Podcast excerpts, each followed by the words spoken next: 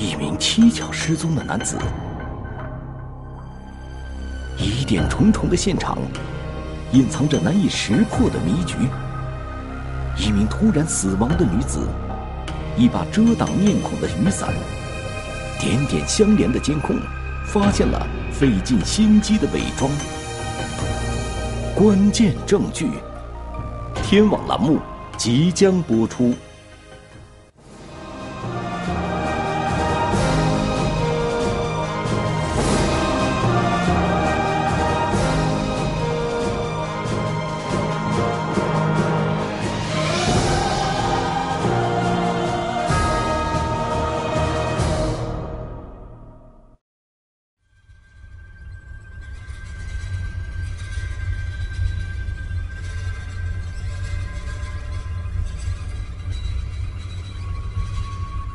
这天晚上，民警们进入一户村民家的后院，他们把目光集中在这口普通的水井上，因为井口的边沿出现了斑斑血迹。那这个时候，我们我们也很紧张的，因为根据他们讲的这些情况，我们现场看下来情况都是非常反常。随着井盖缓缓打开，血腥的气味弥漫开来。一种不祥的预感立即笼罩了在场的每一个民警。井边上内壁有这个大量的血迹，另外，它这个应该是通自来水的，自来水水管上面也有大量的血迹。在强光手电的照射下，井底的杂物清晰可见。井水第一层。都是由这个杂物挡住的，所以我们看不到这个世界具体情况。虽然只是看到了一些杂物，民警的身后却传来女子的哭声。她是随同民警一同到来的报案人王红，她认出了井中自家的东西。几个小时前，她的丈夫刘强突然失踪了。傍晚时分，王红下班后回到家中。在通向二楼的楼梯口处，王红发现地面和墙壁上竟然到处是血迹。王红紧张地跑到二楼，卧室的电视正常开着，屋内一切如常，唯独不见丈夫刘强的踪影。拨通丈夫的电话后，王红发现刘强的手机就放在卧室的桌子上，这是一个反常的表现。王红深知，如果丈夫正常出门，不可能把手机遗落在家里，而更加反常的是，一进入厨房，王红就闻到了一股刺鼻的煤气味儿。她发现灶台下两个煤气罐没有关，因为他也学过这些知识嘛，就没敢开灯。呃，等这个空气通气之后，才打开了灯。家里的种种反常迹象让王红感到阵阵不安。四处寻找过后，他仍旧没有发现刘强的踪影。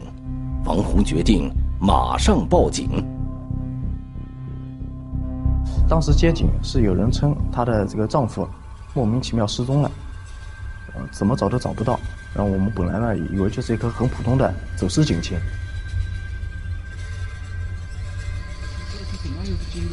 警部哪个晓得呢？现下班他们下班回来，经过是就是。现场位于谢桥村委河北村内，村子被一条公路分割开来，王红家就位于公路的东侧。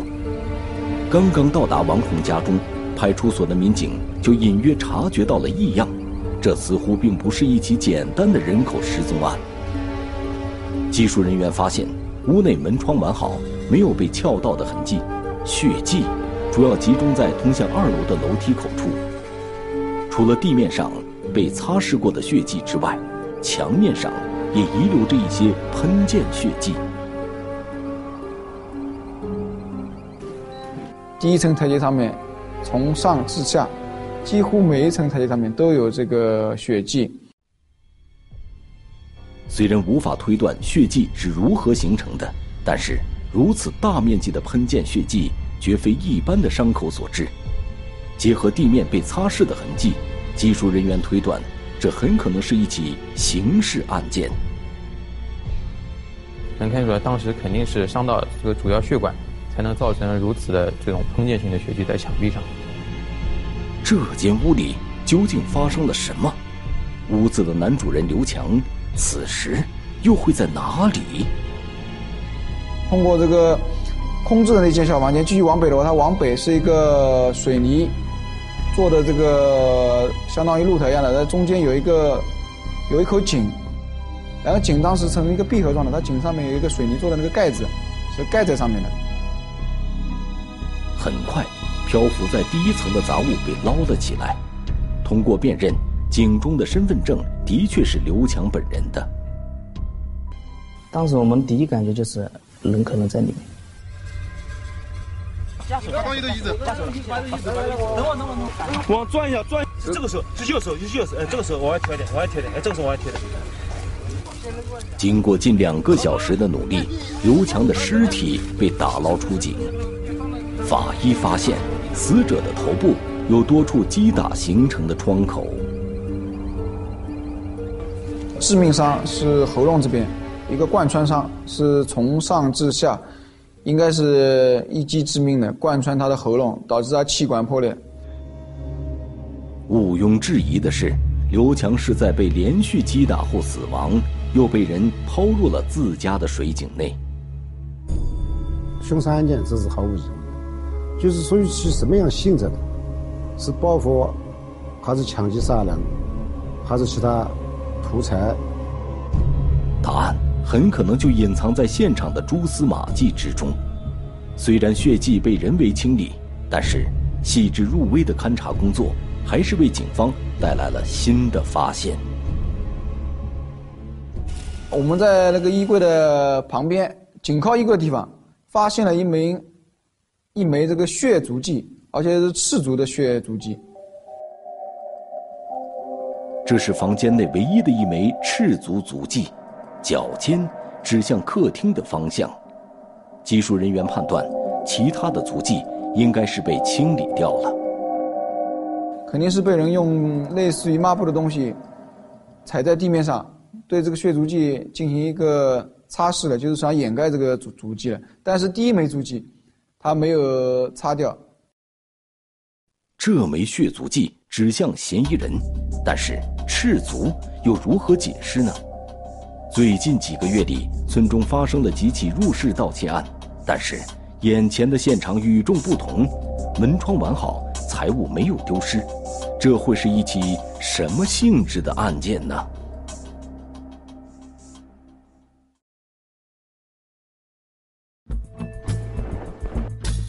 返家不久，丈夫竟然离奇失踪，地面被擦拭的血迹，层层伪装的犯罪现场。如何破解谜题，寻找答案？如何迅速出击，缉捕嫌犯？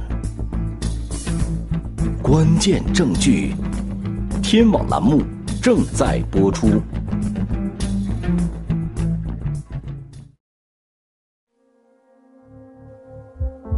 刘强今年五十四岁，是一名瓦工，平日里常年在江北的工地打工，与妻子王红聚少离多。二零一七年九月十九日晚上，刘强的工程完工后，便和几个工友一起返回金坛。他是常年不在家的，他是案发前的晚上刚回来的。现场血迹被精心清理，勘查发现的疑点。难有合理的解释，究竟是什么原因？嫌疑人一定要置刘强于死地呢？他是夜里面回来的呀，隔夜的晚五点钟、四点半左右才到家，他根本就是包括我们都不知道他回来了。刘强平日打工的地方位于江北的一处工地，工地负责人告诉民警，刘强在工地上一直人缘很好。没有与人结怨的情况发生，而且刘强的生活圈子很简单，除了一起干活的工友，几乎不和外人接触，也没有不良嗜好，所以警方基本排除了仇杀的可能性。不过，警方在调查中发现了另外一个情况：王红在和刘强结婚之前，曾经有过另外一段婚姻，并且和前夫育有一子。看起来是一个普通的一个家庭，但是实际上，呃，他们的家庭关系还是有点复杂的。经调查，刘强和王红在村内的口碑很好，夫妻虽然平日聚少离多，感情却一直十分和睦，不存在什么感情方面的纠葛，而且也没有证据能够证实死者和王红的前夫之间存在任何交集。这时，一名与刘强一同回到金坛的工友回忆，案发当日上午十点左右，他曾经给刘强打过一个电话，但是电话一直无人接听。刘强的邻居也向警方反映，在案发当天中午十二点左右的时候，刘强家中传出了奇怪的响声，听到隔壁有一种咚咚咚的声音。我们问他具体是什么声音呢？他觉得是有人在敲墙或者是敲木头的声音。这两条线索把案发时间缩小到了十点至十二点之间，但是刘强家处于一片监控盲区，公路两端的监控间隔一公里的距离，中间路况复杂，海量的监控排查无法一蹴而就。另一方面，随着现场勘查的深入。技术人员在刘强家二楼的卫生间地面上发现了一滴血迹。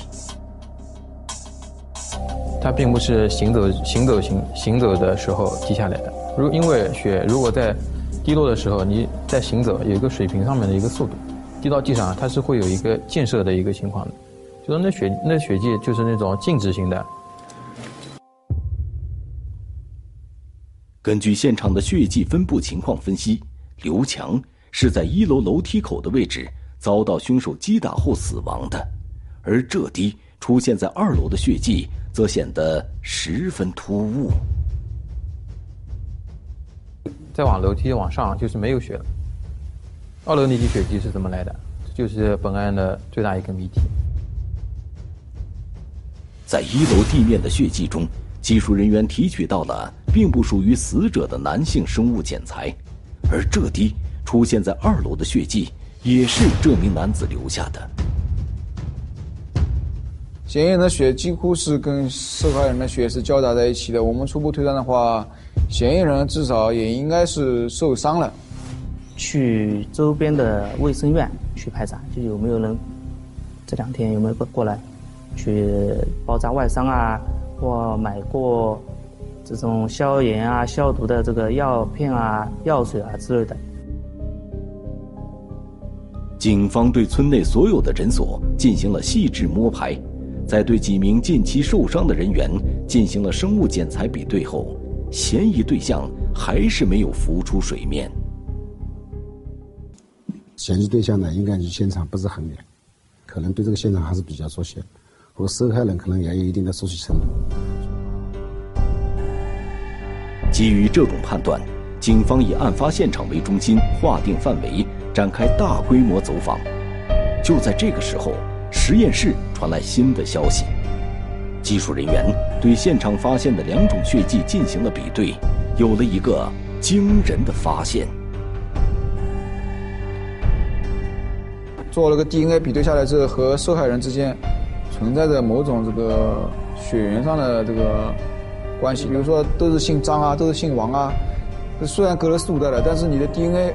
跟另外一个 DNA 比的话，可能还存在某种血缘关系。刘强所在的村子是同姓村，村子里的很多居民都姓刘。针对这一发现，民警对刘强的宗族展开调查，缩小排查范围。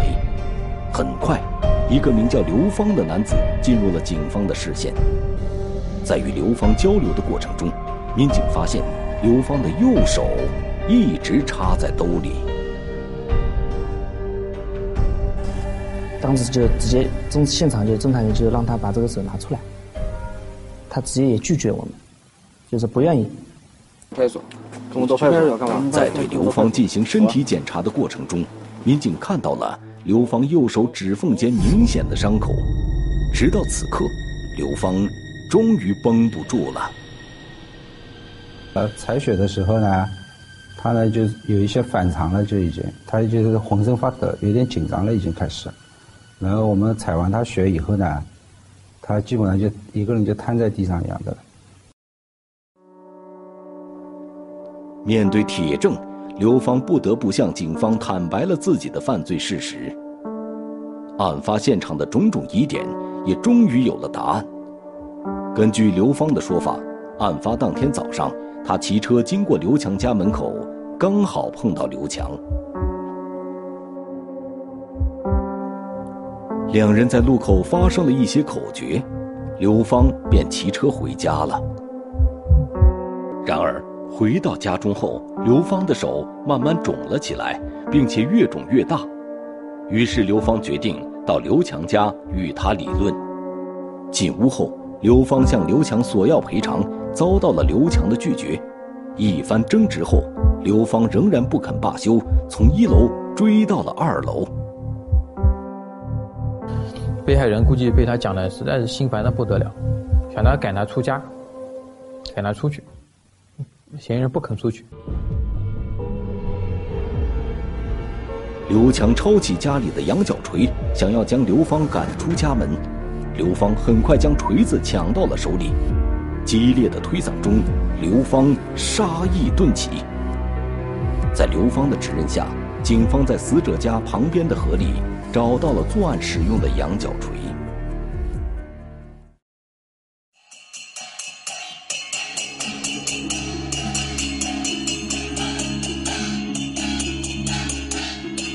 经过四十个小时的连续奋战，通过现场一滴血迹隐藏的关键密码，常州警方找到了刘强遇害的真相，刘芳也终将为自己犯下的罪行接受法律的制裁。二零一八年十月九日，江苏省常州市中级人民法院以故意杀人罪判处刘某死刑，缓期两年执行，剥夺政治权利终身。而同样是关键证据，安徽省六安市裕安警方寻找的，却是犯罪嫌疑人的一件身外之物。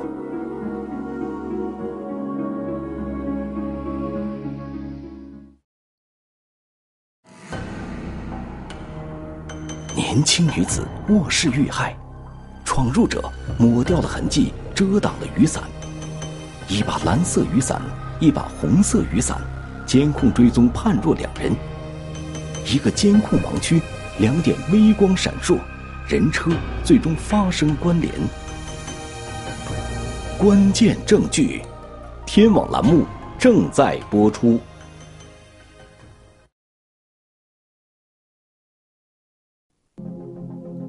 这是一次极具挑战性的打捞任务，打捞队员均来自国内著名的蓝天救援队，经验丰富。装备也很先进，可警方还是担心他们会无功而返。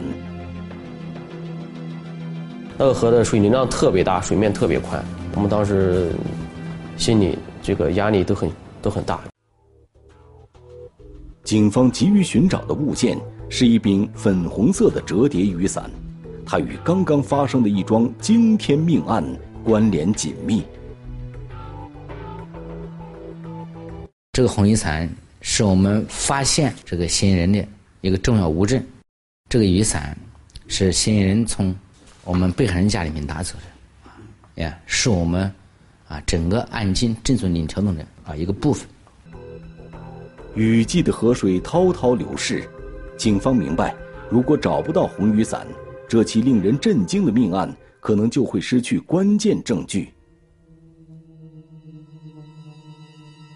这天上午发生的命案，让居民们感到不寒而栗。人们无法想象，竟然有人胆敢在光天化日下闯入民宅行凶。他躺在小卧室的这个床啊和墙的中间的位置，头朝南，脚朝北的一个位置，这样一个这样一个姿势。法医很快查明，被害人死于他杀，而伤痕就集中在颈部。就是说，在这个皮肤裸露在外面的，看到脖子上应该有这个类似这个这个掐扼或者说这个勒的这个痕迹，这个属于这个遭外力掐入颈部致机械性窒息死亡。随处散落的衣物表明，这里刚刚经历了一场匆忙而彻底的翻动。如果家里藏有什么贵重物品，肯定无法逃过一劫。他的女儿说，家里面就两部手机，一部是他母亲以前用的手机不用了，还有一部他母亲用的这个新手机，啊，这两部手机没有找到。被害人江某年仅三十七岁，丈夫常年在外打工，平时只有她和两个孩子在家。而江某突然的遇害，给这个家庭带来了难以想象的创伤。接到报案后。豫安警方立即投入到了案件侦破中。楼门口的监控录像显示，十月十七日早晨七点左右，江某准时送儿子出门上学。他们乘电梯下楼，走在后边的江某悠闲地看着手机，没有任何异常。四十分钟后，江某独自回到家中，从此他再也没有下楼。他就是在这边，主要就是接送两个孩子上学，就是还嗯拿一点那个，呃手工活在家里面闲着也是做。可是，当天上午十点左右，姐姐打电话找江某时，就察觉事情有些不对头。打第一个电话呢，接了，接通了，但是没没人说话，然后随后就打，接着打，打电话就是无法接通。这时，江某应该已经遇害了。案件发生的时间可以划定在上午七点四十到十点之间。嫌疑人又是什么时间进出犯罪现场的呢？在楼门口的监控视频中，一个人的反常行为引起了他们的注意。呃，九点多了，这个嫌疑人，呃，出来的时候，他从他不是从这个电梯出来的，他直接是。从楼梯出来的，从楼梯，但是，呃，他是打着一把伞，伞顶朝着监控摄像头一侧大幅度倾斜，正好将伞下的人脸遮得严严实实。这是一把红色的雨伞，伞下是一名身穿黑衣的成年男子。然而，当民警试图寻找他进楼画面的时候，民警们却没有找到打红雨伞的人。而是发现了撑蓝色雨伞的人，他没有及时收伞，而且是直接径直，直接就是上了这个楼梯，上楼梯也没有把这个伞给他收掉，所以我们就觉得这个就是很蹊跷。这名男子在被害人江某回家几分钟后进入单元门，他和那个撑红雨伞的可疑男子。到底是不是同一个人呢？呃，嫌疑人打这个伞呢，他只只是把面部特征啊，基本上是靠肩膀以上给他遮挡住了，但是他他这个腹部以及腿部啊，他这个块没没有遮挡。呃，雨衣呢，那个雨衣是一个成套的，呃，上面是一个是上衣，包括下面一个一个裤子，啊，是一是一件黑色的，嗯，所以我们通过这这个细节，然后呢。就是确定这个是同一个人。被害人家属证实，家中曾经也有一把红色雨伞，案发后找不到了。警方推测，犯罪嫌疑人王某作案完成后故意调换的雨伞，而且红蓝分明，判若两人。换一个红的，这样让别人判断的话就不会注意，那进来也是我，出去也是我。这样的话可能会让别人认为，哎哎，进去的是一个人，出来是另外一个人。自认为考虑的非常细，啊，非常全，准备的非常预谋的非常充分。犯罪嫌疑人可能没有想到，案发后还不到四个小时，警方就盯上了这把红雨伞。他更没有想到，雨伞遮挡了他的真面目，也暴露了他的行踪。呃，因为那时候呢，九点钟那时候，那时候已经不下雨了，啊，那天，呃，那天我们当时观看这个监控啊，呃，整个这个马路上，只有这个一个嫌疑人，他打个伞，呃，显得特特别鹤立鸡群，呃，很反常。然而，视频跟踪没多久，这名男子翻过了一条马路的中央护栏，消失在监控中。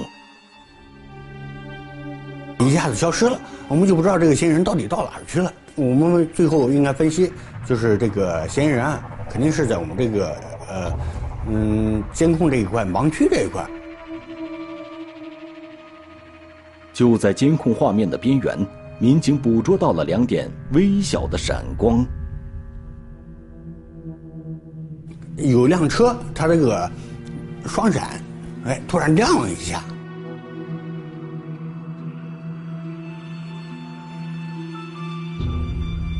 哎，紧接着，这个车也就就就开出来了。哎，我当时当时觉得，哎，这这中间肯定必然有联系啊。从这个画面开始，民警确定了人与车的关联。这个重大发现一下子冲破了嫌疑人所有精心的伪装和掩饰。这辆黑色尼桑利威轿车从此进入警方的侦查视野。车辆信息显示，车主名叫王某，本地居民，已经六十岁了。那么，一个六十岁的老人可能入室杀人吗？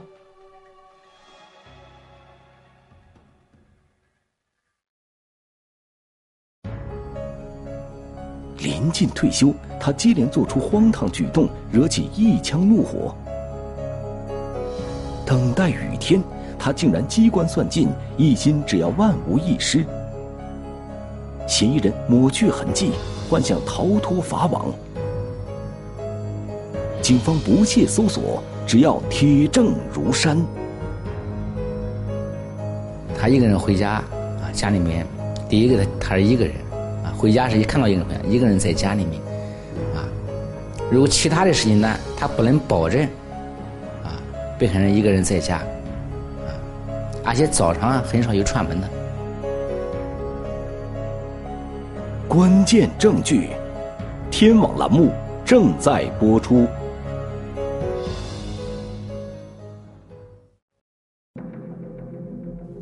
在追踪嫌疑人的过程中，民警发现了一辆可疑的黑色轿车。年届六十岁的车主王某，是否就是这起命案的犯罪嫌疑人？案发时间究竟是什么人在驾驶这辆轿车？监控显示。在案发当天早晨七点零七分，这辆黑色轿车正常驶出王某所在的住宅小区，然后就在附近街道上徘徊。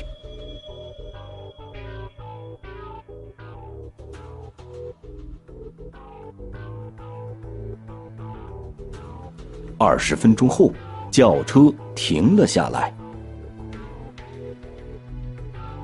既然我们发现犯罪嫌疑人早上在作案之前啊。将车辆停在了我们这个离案发现场不远的一个超市门口，然后进了进了超市，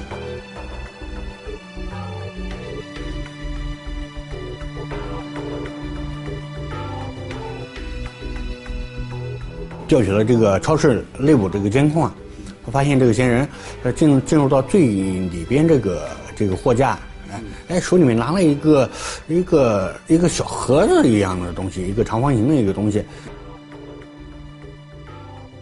可疑男子的体貌特征清晰的呈现在眼前了。此时，警方终于可以确定，这名男子就是车主本人，六十岁的王某。这个嫌疑人他这个有一个非常明显的特征，就是一个谢顶，哎，谢顶非常明显。如果他要如果是不打伞的话，这个我们从监控中，呃，很明显就能发现这一个这一个人。嗯，这个我们就是一个非常有利一个一个线索。呃，我们进一步访问了超市的服务员。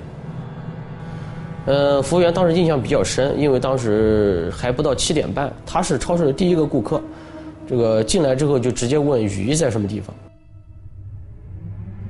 八分钟后，黑色轿车驶到案发现场所在的小区门口，停在马路对面的一个隐蔽处。他车停好了，但是他呃呃车一直他们他没有下车，这个前前后后大概有三到四分钟。我我们最后呃包括这个嫌疑人下车之后，哎，他穿的就是这个雨衣了。他应该就是在停车，停好车之后啊，就把这个在车上把这个雨衣就给他换上了。警方注意到，王某在被害人所在的小区门口徘徊多时，好像在等待什么。嗯，因为这个他嗯，嫌疑人所徘徊这个路段啊，就是这个被害人他送小孩，他他这个必经之路，他应该是等这个被害人回来。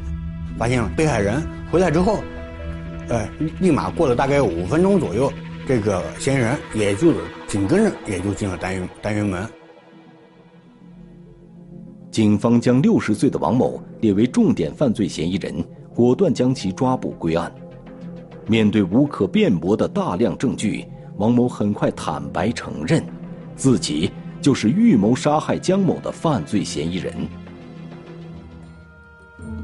王某交代，因为快要退休了，他几个月前就很少上班了，闲来无事，王某就经常去棋牌室里娱乐消遣。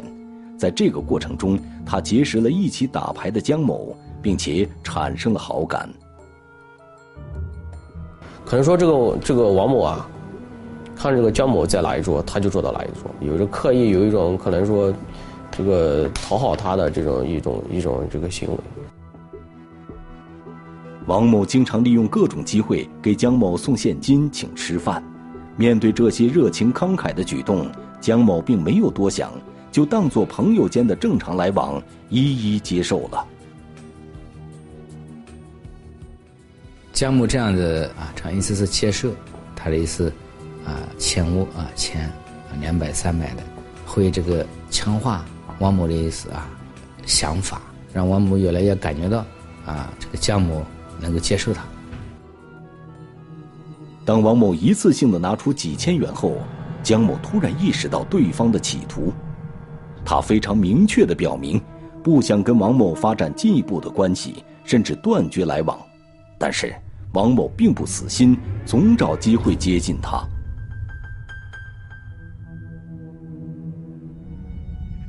他认为，经过很长时间的接触啊，他付出了一次啊。呃，财务这方面的东西，啊，又是请吃饭嘛，是吧？啊，又是接送啊，又是什么啊？啊，当时这个，啊，江某拒绝他的时候，啊，他的心理意识完全被打啊打乱了，啊，所以他非常啊，当时非常啊愤怒。谁也没有料到，愤怒的王某竟然完全丧失了理智。开始悄悄酝酿，企图报复不愿成为情人的江某。二零一七年十月十七日，又是一个阴雨天，王某决定最后一次跟江某摊牌。跟江某见面后，还没说几句话，王某就旧事重提。江某的火气不可遏制的爆发了，然而他根本没有想到，对方。已经动了杀机，残忍的把江某杀害后，王某不仅制造了入室抢劫的假象，并且在逃离过程中，将被害人的手机、现场的雨伞抛进了僻河。事不宜迟，专案组立即决定邀请著名的蓝天救援队协助办案，尽快展开水下搜索。接连工作整整四天，终于有了令人惊喜的收获。因为这些东西本来都是啊死在的或者死在家里面的，他供述他拿到了并扔到了某个地方，在他指认的情供述和指认情况下，我们打捞了这次啊证据物证，这说明供嫌疑人的供述啊是真实的，进一步证明了这个案件是他办是他做的。二零一八年十一月三十日，安徽省高级人民法院以故意杀人罪判处王某死刑，缓期两年执行，剥夺政治权利终身。无论嫌疑人如何狡猾，如何伪装，他们都无法逃脱关键证据的指证。公安民警将用完美的证据链打破嫌疑人任何一丝侥幸，最终让他们接受。法律的审判。公安部 A 级通缉令：吴群，一九七一年十二月三日出生，身份证号码二三零幺零二一九七一幺二零三幺九幺三，户籍地黑龙江省哈尔滨市道里区安平街五十九号五栋一单元六零三室，身高一百七十八厘米左右，哈尔滨口音。该男子为黑龙江省哈尔滨市公安机关正在侦办的一起黑社会性质组织犯罪案件的骨干成员。公安机关对发现线索的举报人协助缉捕有功的单位或个人，将给予人民币五万元。